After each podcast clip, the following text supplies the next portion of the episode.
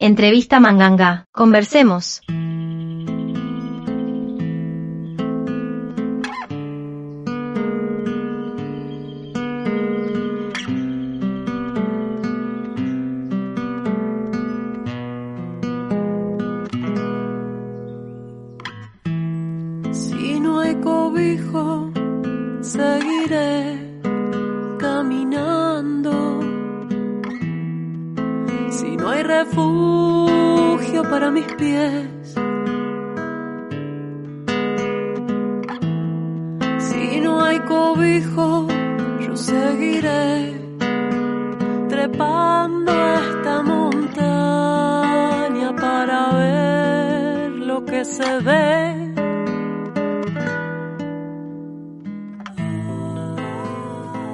Conversamos con la artista Paula Bon. Conversamos sobre su nuevo primer disco, Poblada. Conversamos cómo es realizar un proyecto de este tipo de forma independiente. Y en la entrevista Manganga hacemos eso, conversamos.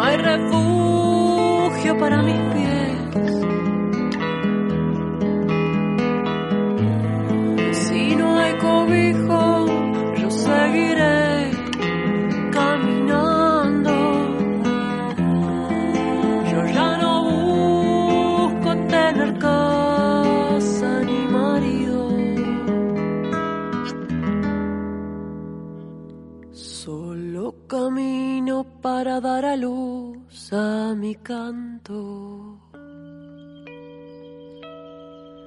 y ser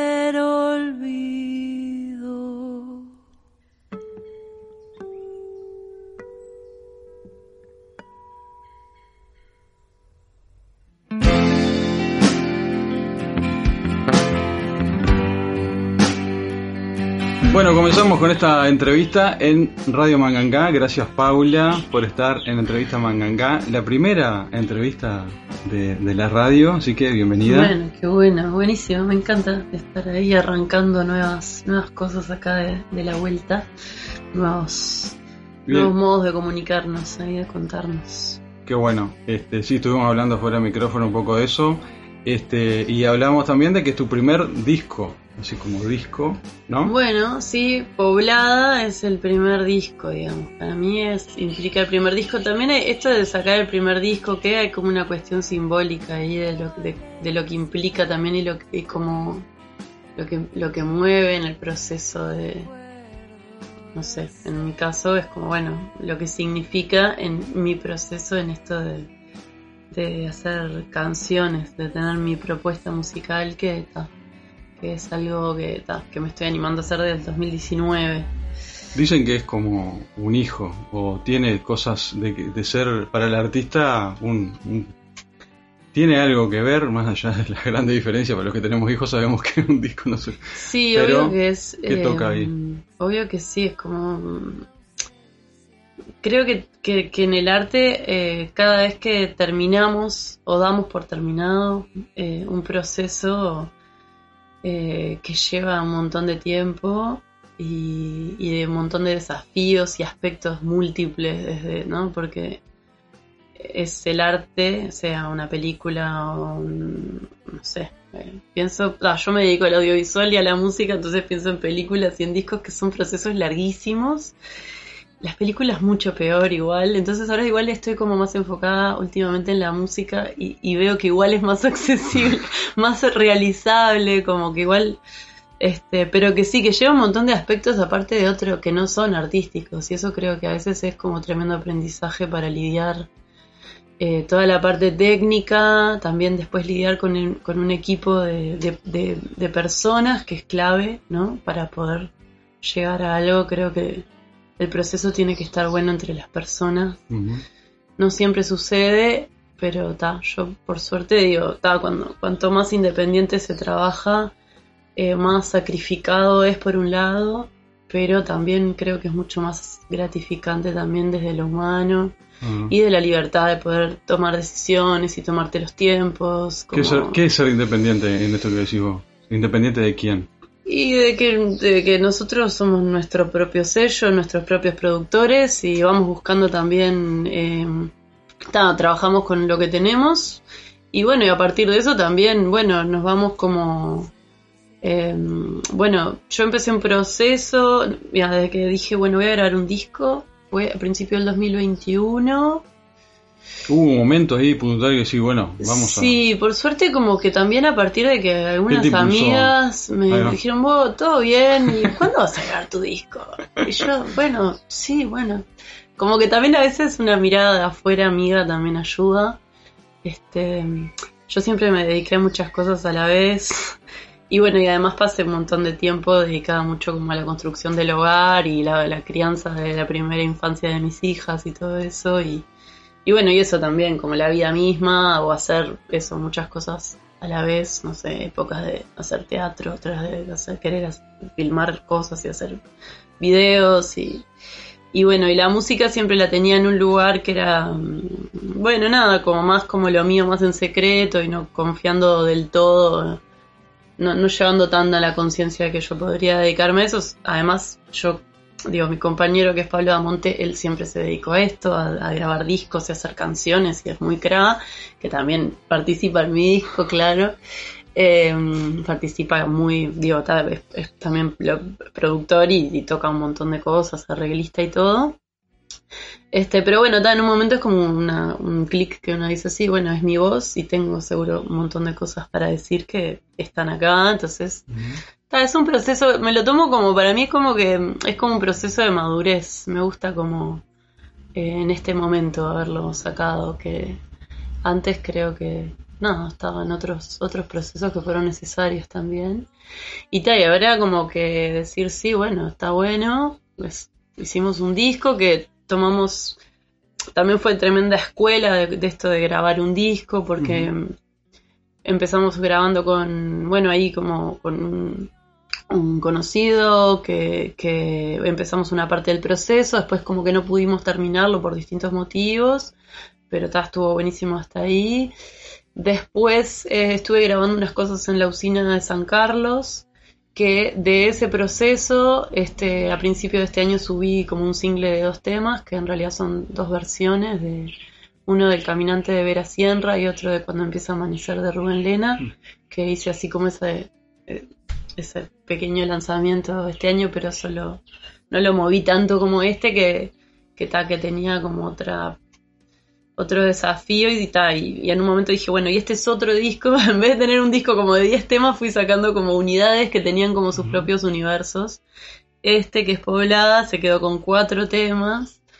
Y bueno, después quedaron otros afuera que después se, se unirán a otros más y seguiremos. Este último lo terminé con el niño que toca fuerte, que es un amigo que nos hicimos hace como un año, que también es de acá, o sea, también de poder grabar acá, en la vuelta, no tener que irse lejos. Ya cuando fuimos a San Carlos era lejos, que igual está de más. Estuvo buenísimo y está divino ese espacio. eh, El espacio del MEC de Usina. Sí, usinas, las usinas culturales este es tremendo espacio re lindo, súper Mm. accesible para que todo el mundo pueda también grabar cosas y Sí, eso. muy linda disposición también los muchachos de ahí. Y bueno, y después estaba poder eh, hacer junta acá con José Luis, que también es tremendo músico, amigo, productor, técnico, este, que tal, él también tiene su, su estudio en su casa. Que está acá en la zona él. Él está en Las Flores. Las flores. Eh, y bueno, entonces también empezamos también a, seguimos grabando el disco con él, eh, en casa y en su casa, y después toda la postproducción la hicimos con él. Mm. Y bueno, ta, eso también fue como tremenda, tremenda, no sé, tremenda experiencia y, y ta, bueno, yo qué sé, como, como el apoyo también de decir, oh, está gente que está ahí siendo Sí. así, esto lo vamos a Eh, eh, hacer. ya has contado algo, pero ¿qué hay que tener? ¿Qué se necesita para, para hacer un disco? Técnicamente, primero, Todo lo que neces- no sé. ganas y canciones. Sí. eh, sentir que tiene sentido. Eso me parece que primero, porque después lo otro lo vas, lo vas, lo vas resolviendo. Hoy en día más que nada creo que nada, lo, lo técnico lo vas resolviendo. De todos modos, Está más accesible lo técnico hoy por hoy. está Sí, más- Antes tenías más que ir a los grandes sí. estudios. a- Sí, que ahora casi, Hoy- o sea, los grandes estudios, yo la otra vez hablaba con, con bueno, con amigos, colegas, eh, ahora ni siquiera los sellos tienen estudios. Mm. Este, que para mí estaría bueno que los sellos, ¿no? Si fueran sellos más en serio y realmente quisieran que dedicarse a, Sí, no a- solo al a negocio. apoyar a los artistas y grabar bien, tendrían que tener un estudio. Eh, sí, también hay como una cuestión ahí de, bueno, como, no sé, de que es accesible, viste, como todo es ahora, que es como que todo es accesible, pero también hay una gran precarización de, otro- de cosas, ¿no? Entonces, bueno, uno, en este caso lo hicimos como pudimos, nosotros tenemos algunas cosas, eh, algunos, un pequeño estudio en casa y después, bueno, también pidiendo alguna cosa que te preste algún amigo, y bueno, ahí con José Luis, en su casa, en la nuestra, y llevando micrófono para un lado y para el otro. Y bueno, y después también eh, grabar es un proceso que ta, después hay un montón de detallecitos que empezás a ver y querés que haya Por ejemplo, por ejemplo, Decisiones de que si la guitarra va por línea o va microfoneada o si va un- las cuestiones del arreglo, si acá tiene que ir un piano o no, la percusión, que cómo gra- grabás. la- Ah, bueno, también hay dos temas que son con banda que los grabamos en el estudio de los Cedrés, de Nelson y Ruby Cedrés, que también son vecinos del cerro, porque está, por suerte tenemos eso. Esa suerte, que estamos rodeados de un montón de músicos increíbles que son también amigos. Este, entonces está esa fortaleza, nuestra riqueza principal es creo que eso, estar todos juntos en un lugar muy poderoso, muy lindo y tener un montón de talentos y entre todos podemos hacer un montón de cosas y bueno, qué bueno. contenta por eso, agradecida por eso. ¿Por qué se te- eh, en esto que vos decías que las amigas un poco impulsaron, ya estaba, estaría, supongo, en el aire esto de hacer un disco, en una época que, que casi que no es de disco, ¿no? Porque son de sencillos, de cosas Mm. hasta efímeras, te diría. Mm. Este, ¿Por qué hacer un disco? Mm. Y bueno, lo mismo que es como una decisión, yo creo que es una decisión, para mí es como una decisión, no sé, eso de proceso y como estética también, es decir, ¿por qué hacer un, un videoclip o no hacer un videoclip? ¿Por qué hacer un corto? ¿Por qué hacer una ficción? ¿Por qué hacer un documental? ¿Por qué hacer un podcast o hacer un programa? Son como creo que el propósito está atrás y como la coherencia y el sentido que para cada uno tenga. Para mí no tenía sentido, yo qué sé, primero que grabar un disco largo es un montón de trabajo porque cada tema es un universo, este, lleva mucho trabajo cada, cada cosa, pero también está bueno esto de la unidad y del tiempo y de que haya un relato y de unir cosas que, que llevan un tiempo ahí de escuchar. Después esto de cómo escucharlo, tipo ahora estoy en esto de, bueno, lo subí al Bandcamp, que es una plataforma que básicamente usamos sobre los músicos, pero que se escucha, eh, que no, no, no tiene acá, por lo menos en Uruguay, no, no, no, no es muy divulgada, por la gente no lo usa así para escuchar música en general, pero es como que una página de, de cada artista en la que vos lo podés subir cuando querés, como querés, lo editas vos como querés lo subís en alta, en WAV, Mm. en el orden que querés, con el arte que querés, con la... Ta, es como muy cómodo y está bien, se escucha bien, Sí. no tenés publicidad, también tenés una opción del que quiere puede también contribuir económicamente con el proyecto. Y en realidad en ese sentido está ideal, lo que sí no tiene como esa practicidad de lo... Nosotros están promocionados. Para los que no conocen, Sí. badcamp.com es lo que decía Paula, desde este, específica para artistas, pero una de las cosas que siempre me llamó la atención y que está buenísima es el tema de la calidad, que el MP3 se ha generalizado por lo liviano y lo demás, pero cuando uno quiere que su canción se escuche bien, lo subís en una, este, calidad que está buena, que se llama WAV, que no es MP3, este, y está Está genial porque a los que nos gusta escuchar lindo, este, te pones auriculares y suena espectacular. Uno, uno se acostumbró al MP3 y tal. Pero Badcamp.com para muchos y también este, se puede, fue una de las primeras plataformas que podés comprar las canciones individuales, que antes tenías que comprar el disco, cuando apareció Badcamp. Este, también vos podés comprar una, una canción que te gusta e ir armándote tu, tu, tu lista de cosas. Entonces, eh, invitamos también a que entren, ni hablar a Paula Sí, Bon. paulabon.bandcamp.com. Ahí va. este, Y ahí van a encontrar todos, porque Y no, ahí está, está no está todo. solo el disco, sino... claro, ahí está todo lo que hice antes, que sí fueron singles. Ahí va. Este, y ahí subí, subo todo. Después algunas cosas las subí a YouTube. Ahora el disco lo acabo de subir a YouTube, bastante quedó todo prolijito como por, viste, por capítulos y lo puedes ver tipo tema Sí, a sí. tema, ta, quedó bien prolijo.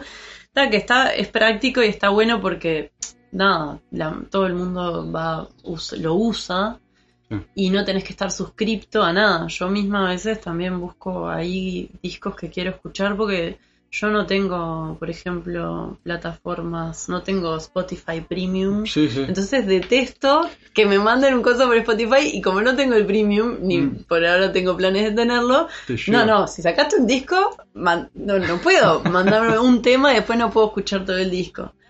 Este, entonces, bueno, nada, el Spotify, si no tenés el premium, para mí es súper incómodo.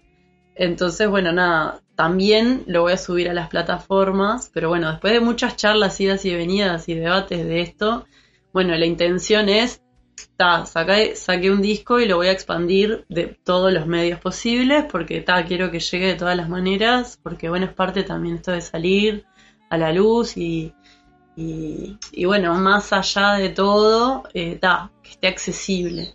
También tenemos pensado hacer eh, discos caseros, copias Ah, caseras. Para la gente que hay gente que me dice, pa, yo sí, yo, yo escucho discos, Sí. yo en casa escucho CDs y, y, ta, y vamos a tener también por encargo, no, porque ta, puedo hacerlos en casa.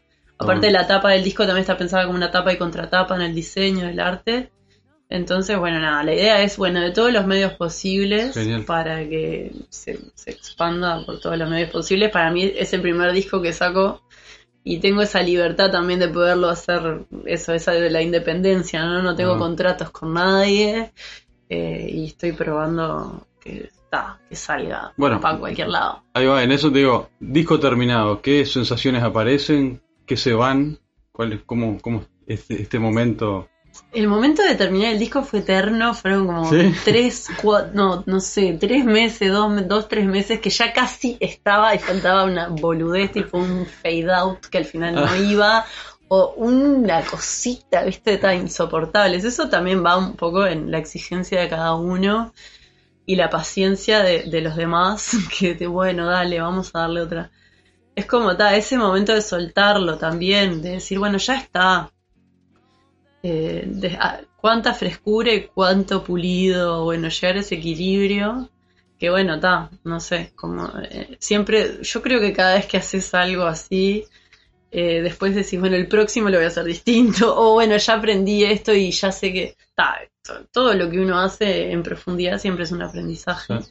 Entonces, bueno, ta, y el momento de, de terminarlo es un alivio, una alegría, y mucha y dan muchas ganas de compartirlo porque bueno el arte tiene eso que es un proceso muy personal pero que en realidad se completa cuando cuando dialoga y llega y a- al, al otro. Este entonces bueno en, en eso de tratar de que de que llegue y tal y por ahora toda la gente que lo ha escuchado que lo venía mucha gente bueno sobre todo gente amiga que lo estaba esperando y la gente que ta tuve devoluciones muy lindas este, hace poco Vera Sierra me, me- me escribió y me dio su devolución y, y, tal, y agradezco mucho también cuando la gente dice, bueno, se toma un rato y lo escucha. Es un disco breve, es un ratito, son creo que 15, 16 minutos. Este, está, pero tomarse ese rato para escuchar, este, nada, ya en sí me, ya lo agradezco y me encanta y bueno, y si, si eso genera algo que está bueno, y tal, que traiga todo lo que, digo, que surja todo lo que surja, yo qué sé, pero contenta con eso y motivada también a, a salir a... No, bueno, venimos tocando así bastante, como que también con ganas de... Me dan más ganas, como que todo va motivando todo, cuando Sí. te enfocas en algo y te da pila de ganas de, de seguir. Qué bueno. ¿Por dónde vienen tu- tus inspiraciones de, de hacer letras, músicas? Contar Mm. cómo lo contaste. Bueno, este disco, que para mí es medio como un mojón entre mi pasado musical y mi futuro, eh, tiene do- dos temas míos, y son cuatro temas. Tiene dos temas míos y dos versiones eh, de, de otros. Una versión de Tabaré Echeverry, Ecos para un Lamento, y una versión de Amalia de la Vega. Te voy a preguntar eso en la próxima pregunta. ¿Por qué? Bueno, A ver si va enganchado ahí. ¿por qué? ¿Por qué? No sé, eh, yo eh, me dedico hace muchos años a, a- como a, a hacer canciones de otros. En realidad fue lo que más hice durante muchos años, cantar canciones de otros. Como mi trabajo en la música este, fue más que nada siempre ese. Eh, y me encanta, me encanta cantar canciones de otros. Sí. O sea, quiero decir, es totalmente diferente cantar canciones propias, que también me encanta y es una experiencia totalmente distinta. No tiene nada que ver. Y me encantan las dos cosas. Y, y ta, y no sé, yo tengo como un cuelgue con la historia y con las cuestiones, no sé, como con las épocas, con lo que, con nuestra identidad, con, como desde la investigación de eso. Me llamó la atención que los dos son de Melo. ¿No? Bueno, y ahí ¿Casualidad? después hay cosas, sí, casualidad que tiene que ver con cosas más, este, tal vez, no sé, no, no sé si místicas, pero mm, muy profundas, eh, que aparecen solas, ¿viste? Y que también aparecen en las canciones que digamos son de mi autoría, como otro tema que está ahí, que es, o sea, las cuatro canciones que están ahí, yo, o sea, es mi disco, las canto yo, tienen toda mi impronta, mi energía, eh, y de las personas que participaron, de, de, de Pablo, de Amonte y, y de los que tocaron, pero, pero es un disco que por eso se llama Poblada, porque viene de, no, no viene de un lugar tan consciente mío, no- no- es como que yo canto, pongo forma a algo que viene mucho más atrás, o sea, de, que, de, de- de cosas que están... Entonces, el primer tema se llama Ser Olvido y en realidad viene como de algo que es como un mensaje más como de ancestras para mí, eh, que no son, son ¿no? como una voz de una mujer que camina más allá de todo, que, evoca a todas las mujeres que han caminado buscando su destino y ser olvidadas después de tener que cumplir su misión. Y para mí eso abre el disco y creo que es como mi camino también, que para todo lo que sigue.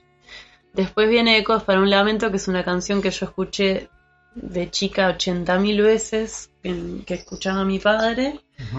Eh, ta, tenía un cassette de Tabaré Echeverry que, que, ta, que me marcó mucho y que además también me gusta esto de poder como reconectar con eh, cantantes este, de acá que son impresionantes y que no son tan conocidos. Y recordamos a la gente que Tabaré Echeverry murió a los 33 años. 33 tenía nada Tre- más, sabía que 32. era- Ah, Este, falleció de cáncer. Me acuerdo, este, sí, pero me fue como muy potente su, su, su carrera. Impresionante, sí, y un cantor muy zarpado, con una voz impresionante. De hecho, creo que no es muy versionado, es muy difícil de versionar, tiene un registro increíble. Por ahí tuviste un halago por la- el canal de YouTube que te decían que te felicitaban Bueno, por arriesgarte. a- Sí, fue tremendo desafío, pero me acuerdo la primera vez, hace tiempo que lo venimos encontrando la vuelta con Pablo, hemos tenido varias versiones. Esta versión es muy un trabajo conjunto con Pablo.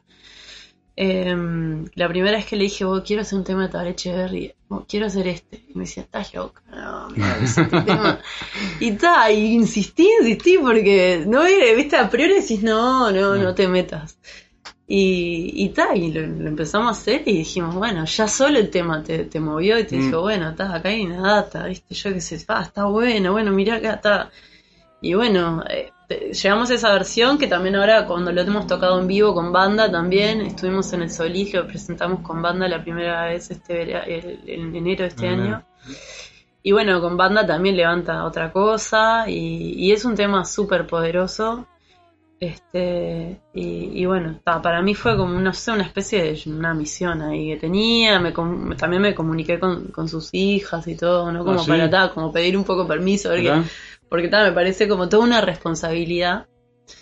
Y bueno, después está un tema de, de- de Amalia de la Vega, que me parece una referente, que bueno, justamente yo lo venía investigando un poco, que igual hace poco se cumplieron 100 años y también se hicieron un montón de homenajes, pero bueno, casualmente se ve que Amalia de la Vega mandó ahí una fuerza y todas estuvimos... También una Receptivos. referente mujer del folclore, ¿no? Sí. Me llamó la atención, ochenta y pico de años murió, todo lo, contrario un poco Tabaré, pero que fue referente en, el canto folclórico, ¿no? Sí, sí, este, muy interesante todo el trabajo que tiene y también como de una, una potencia y una personalidad bien interesante, bien linda y, y bueno, es una versión totalmente diferente. eh, que nada que ver, que de repente algunos muy fanáticos de, de Amalia. Hace poco salió un disco de Clara García que hace un, es todo un disco de, de temas de, de Amalia de la Vega, muy respetando mucho ese estilo, ta, este, que está muy bien.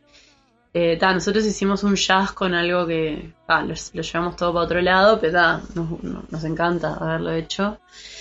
Y bueno, y después el último tema también es un tema que en realidad surge de un cortometraje que hicimos Ah. que se basaba en la poesía temprana de Idea Vilariño y que a la hora de hacer los créditos salió esta melodía que después terminó en esta canción que a su vez en el 2020 fue seleccionada para un compilado de, de un homenaje ahí este Hizo Dos centenarios, eh, ¿no? ¿Cómo era? Del centenario de, de Vilariño y de Benedetti, Y de Benedetti. y eligieron este tema y ahí grabamos una versión que se grabó con Montevideo Music Group que está en un compilado ahí que hay varios de varios artistas y bueno igual la grabé de vuelta porque quería grabarla Vos. a mi manera este entonces bueno Sí, dije "Ta, estaba- este tema es la última trozo". vez que lo hago pero va acá forma parte de este universo que tiene una coherencia si bien viste tiene como esta cosa media ancestral ahí Vi que tenía otros arreglos y eso. Sí. Uno, uno con otro. Ah, Eva, escuchaste los dos. Sí, claro. qué bien, qué bien. y bueno, entonces ahí cierra ese capítulo y después hay otros temas que ando tocando bastante en la vuelta en vivo, más nuevos o lo que sea, que pero que tal que todavía pertenecen como a otro tono, a otra cosa, Bien. otra. Pero otra- contando, eh, volviendo a las influencias ahí que nos fuimos con Tabaré, Sí. ¿qué, qué otras? Este, Y no sé, después ¿por las dónde vienen? influencias, por eso, bueno, eso, hay como unas influencias que vienen como en esa búsqueda de conectar como con la energía que viene sola y que sale, que es como conectar con la voz propia y mm, que no te sabría decir, tal vez otra persona que lo escuche lo puede asociar con, me dice, bueno, ta, a veces me hace, ¿no? Como yo que en la adolescencia escuchaba mucho, a- las primeras cosas que escuchaba era Alanis Morissette, que da, que digo, ¿no? Sí, sí, sí. como de esas influencias que escuché mucho y que de repente aparecen. O Laza de Cela muchas veces me la han mencionado, que, que también, ¿Has digo, escuchado? Sí.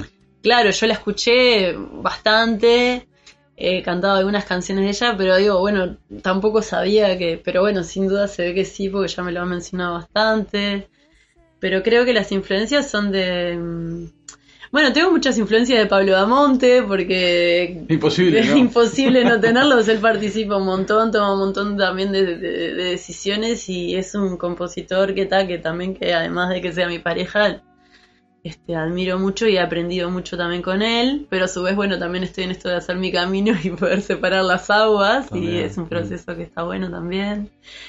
Eh, y bueno, después de, yo qué sé, como un poco de... Sí, de ese universo de la música de acá, eh, de... Como te digo, influencia también, yo qué sé. Sí. Un libro, una Claro. peli, un. No sé.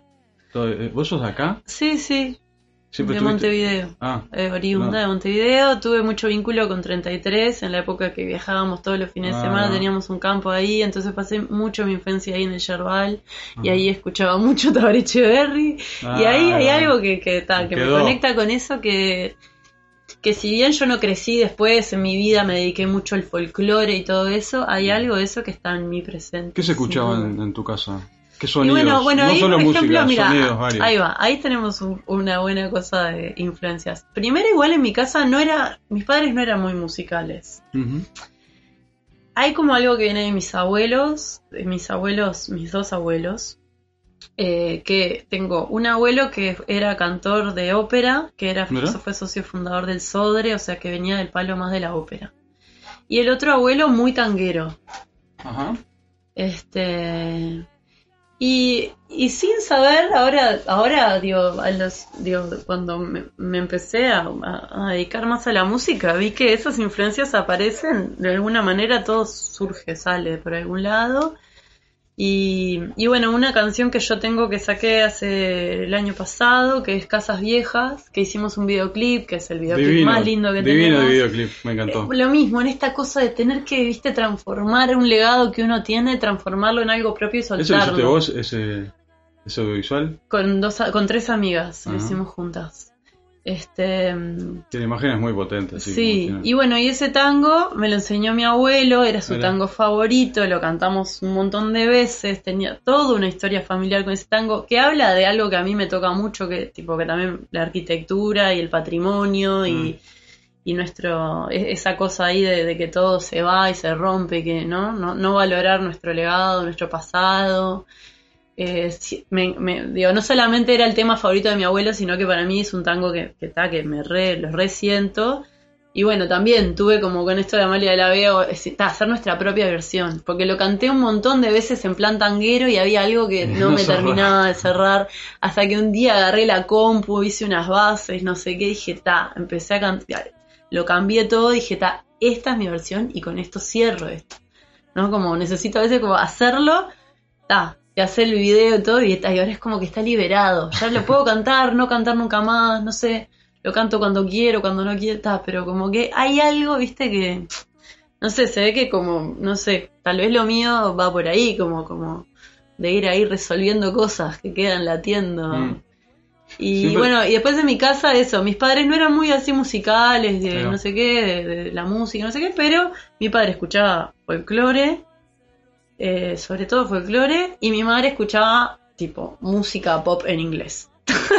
no, tipo música de los, Los extremos, 80 los y yo qué sé. Sí, sí, por eso, nada que ver. Y bueno, y de ahí algo, viste, que te va quedando, Sí. yo qué sé, mi madre escuchaba Simply Red, Mirá. y mi padre escuchaba Tabaré Echeverry.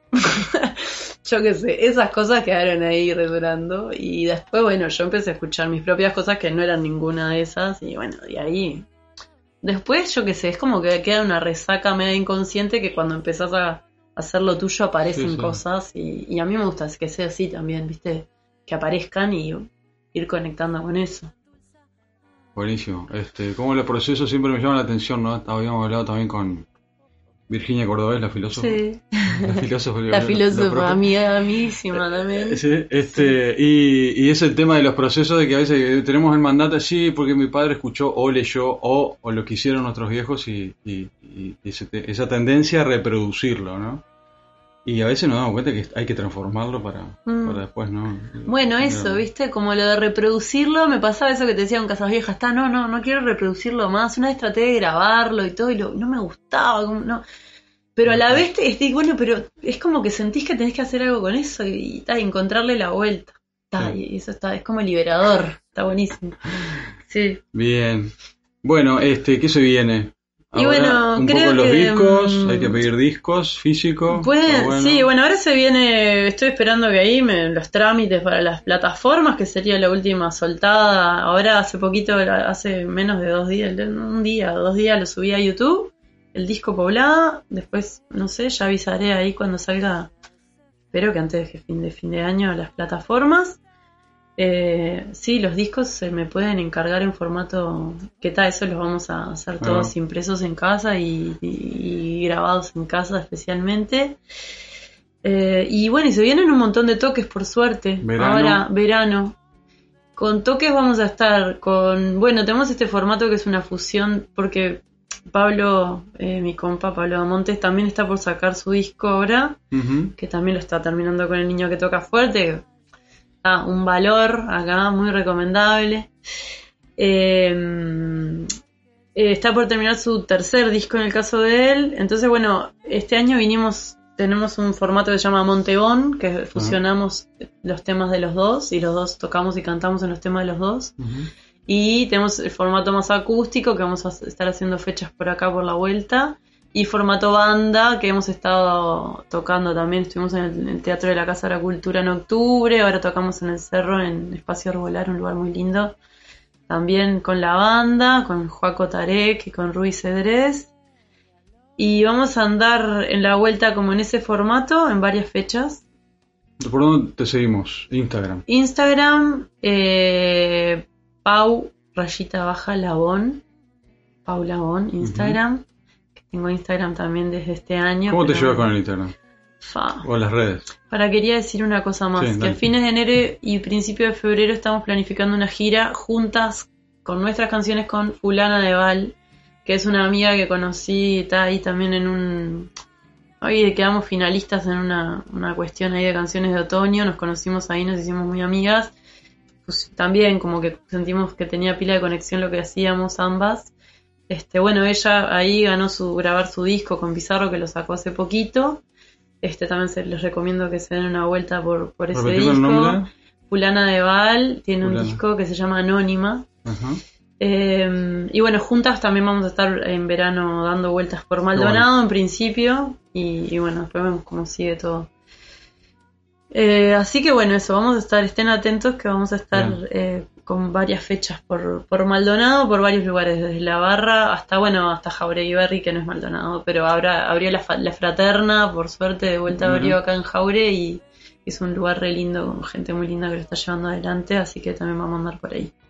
Bueno, hay que seguirte en Instagram para estar al tanto de todo. Y para estar al tanto, Bien. digamos que ese sería el medio más donde hay están las cosas más actualizadas.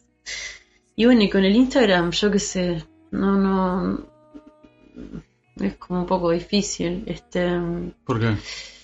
difícil en el sentido de que te lleva un tiempo que a veces querría que no me llevara y que tengo que ponerme límites, como está, este, digo, asumiendo que, que ta, que esto de las, de las redes sociales, que siempre fui muy reacia a tenerlas, está en un momento bueno, ¿no? Tuve reacia, real, siempre fui como, ¿no? Todo- cuando empezaba a tener celular, de no, yo no tengo celular, ta, va- vas teniendo todo. Igual tengo una política de no comprar celulares, siempre recibo un celular viejo de alguien que va a cambiar o que no sé qué. Tengo esa política por lo menos de, de no participar del consumo de, de todo eso, pero bueno, hay que estar muy atento, ¿no? Mm. Este, ya el Instagram también, entre que le vas sacando la jugada cómo funciona, ir tomando decisiones de que sí, que no, Sí. de ta, cierro sesión a veces, porque ta, si no como que estás siempre ahí y como que Sí, las notificaciones. boludeando con el celular y tal. Y, entonces, bueno, aprendiendo también a, a darle su lugar y... Pero bueno, es también acepto que es como el medio de, de difusión que tenemos todos a mano y que usamos, este, ¿no? Porque si no, bueno, que ta, tenés que ir a empapelar las calles, que nosotros ni siquiera tenemos calles. Entonces, este, nada, es mucho más difícil, si no, de llegar. Igual da divino también poderlo articular con otros medios como, como Sí. este o Sí. este, eso, eh, aprendiendo a poder comunicar sin, sin que te tomen las las, las, las- las Que redes. te manejen ellos. Sí, claro, Bien. usarlo ahí a, a favor lo más Es posible. que creo que tiene un gran potencial, más allá que es comercial y todo lo demás, es la promoción, ¿no? Mm. Después mirar video, reel y todo lo demás, bueno, estarás horas ahí, es problema como más Sí. personal, pero para promocionarte es una herramienta potente. Y Pero sí. entras ahí y te podés perder. Ese es el tema, de poder enfocar es difícil. Este, Pero bueno, ahí en esas, como todo el mundo estará ahí buscando su manera de, Sí. de no estar ahí todo el tiempo con el celular y darle un, un ratito por, ah, por día o por lo que sea. Bien. Bueno, Paula, gracias. Bueno, muchas gracias a vos. ¿Alguna este, pregunta que te hubiese gustado? Esas que decís. eh, Me hubiese gustado que me pregunte. No. No, no, está bien, me parece que hablé un montón igual. sí. Yo hablo, hablo, hablo, salen, Ah, bueno. salen cosas. Este, no, hablé bastante sobre el disco y sobre, bueno, eso, vamos a estar tocando bastante. Eh, contenta con eso de que por suerte ahora empieza a haber una dinámica de la gente te empieza, me empiezan a llamar para hacer fechas también, además de que ta, uno también se tiene que mover mucho, pero es bueno, una buena ta, fecha para largar un disco, ¿no? Me parece que son las este, fechas. bueno, está ¿no? eso, lo, lo quería alargar un poquito antes, pero bueno, nada, contenta, contenta, agradecida y como remotivada ahí para pila de cosas que creo que se van a venir este año que viene también. Acá está la radio, cualquier cosa. Genial, me encanta, Vamos, ojalá. estamos empezando también. Bueno, sí, que- un gusto estar en esta primera entrevista y ojalá que vengan muchas más, Sí, así que súmense a venir. escucharla. Dale. Bueno, gracias, gracias. Pablo. Vamos.